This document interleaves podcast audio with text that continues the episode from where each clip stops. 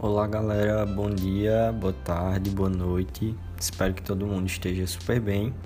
E dessa vez, é, na eletiva de Anatomia Funcional para o Movimento, mais uma missão: gravar um podcast sobre vascularização dos membros inferiores, tanto do sistema arterial quanto do sistema venoso.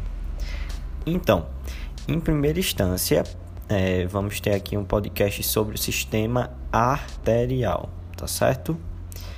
E para deixar tudo mais sintético, é interessante subdividir os membros inferiores em quatro quadrantes ou quatro porções anatômicas, ou seja, a porção do quadril ou anca, a porção da coxa, da perna e por fim do pé. A priori, né, lá na, no compartimento arterial do quadril ou anca, mais conhecido popularmente, vai surgir a artéria femoral essa artéria, ela se apresenta como a artéria mais importante, pois ela é responsável por levar sangue oxigenado para toda extremidade inferior.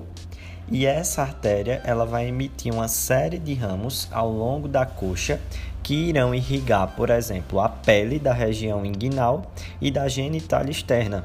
Além disso, vai irrigar também alguns músculos da coxa. Mas quais são os principais ramos da artéria femoral? É, eu, eu decidi listar seis deles.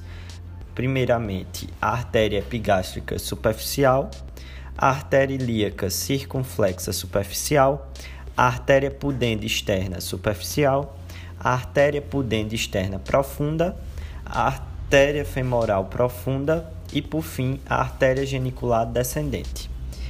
Todavia, é, seguindo com o podcast, eu vou falar algumas características bem interessantes de algumas artérias pelo quantitativo extenso para não ficar algo muito repetitivo. Então, ainda na região do quadril anca vão aparecer as artérias glúteas superior e inferior. Essas artérias elas têm origem lá nas artérias ilíacas internas e são responsáveis por suprir, por exemplo, os músculos piriforme, quadrado femoral e glúteo.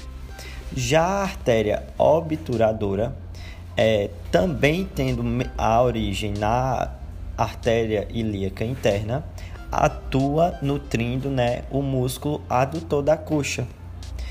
Além disso, tem, uma, tem que ser dado uma ênfase bem importante nas artérias genicular descendente e artéria femoral profunda. Por quê?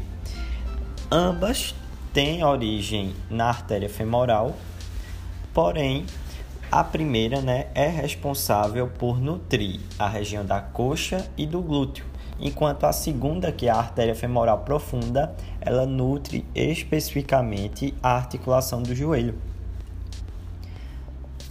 Agora, adentrando no compartimento do joelho barra perna, o que é que a gente precisa atentar? Aqui temos vários ramos também, assim como no compartimento do quadril, e que devem ser citados. Por exemplo, as, ar as artérias poplítea, genicular superior medial e lateral, genicular inferior medial e lateral, tibial anterior e posterior, maleolar anterior medial e lateral, e por fim as artérias fibulares ou peroneais. Em primeira instância, a artéria poplítea aparece como uma continuação direta da artéria femoral. Ela vai ser responsável por prolongar o transporte de sangue mais adiante pela perna e ao chegar ali no joelho, ela vai se ramificar em primeira instância nas artérias geniculares superior e inferior, e estas vão né, suprir todo o compartimento do joelho. Enquanto isso, também vai ocorrer no mesmo local o prolongamento para as artérias tibiais anterior e posterior.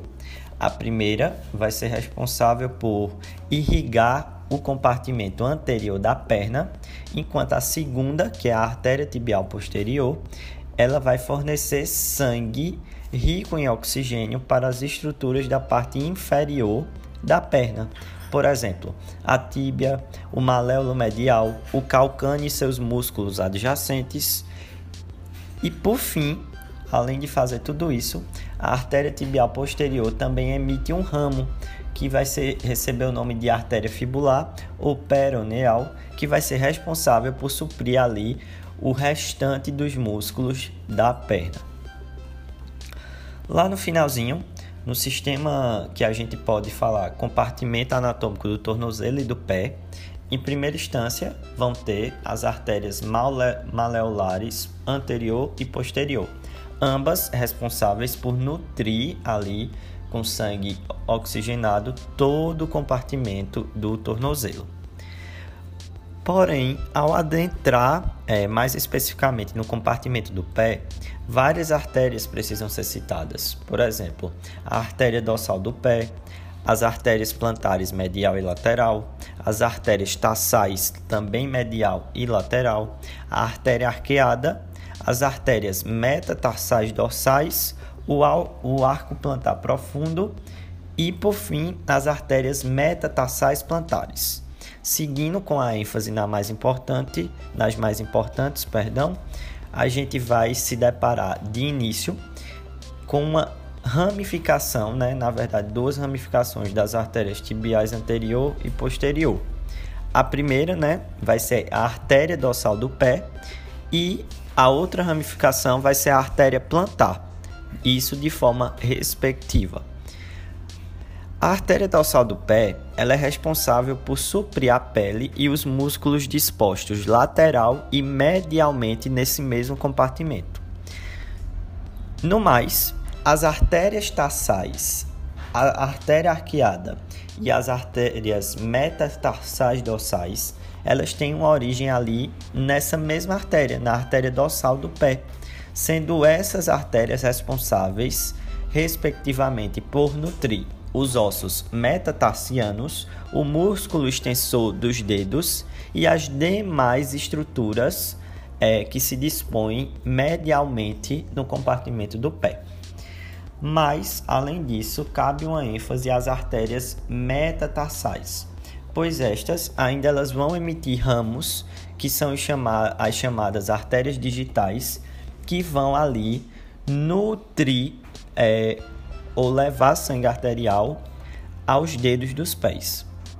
E por fim, culminando né, no compartimento do pé, vamos ter o arco plantar profundo, que irriga as estruturas da planta do pé e complementa também a irrigação sanguínea dos dedos dos pés por meio de uma ramificação chamada de artérias metatarsianas plantares.